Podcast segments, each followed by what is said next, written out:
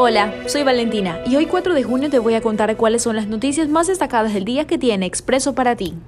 El Partido Social Cristiano solicitará la comparecencia del ministro de Energía en la Asamblea por el aumento de costos de la electricidad.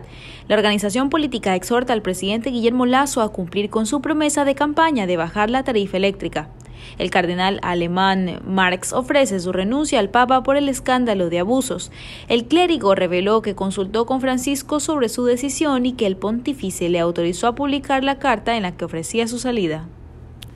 El candidato presidencial peruano Pedro Castillo ratificó su postura de expulsar extranjeros. Castillo dijo al cerrar su campaña de cara al balotaje con Keiko Fujimori, daremos 72 horas de plazo a los que han venido a faltarle respeto. Y en deportes, no te pierdas hoy el partido de Brasil versus Ecuador. Tite y Gustavo Alfaro advirtieron los factores que considerarán para el encuentro de este viernes por las eliminatorias al Mundial del Qatar.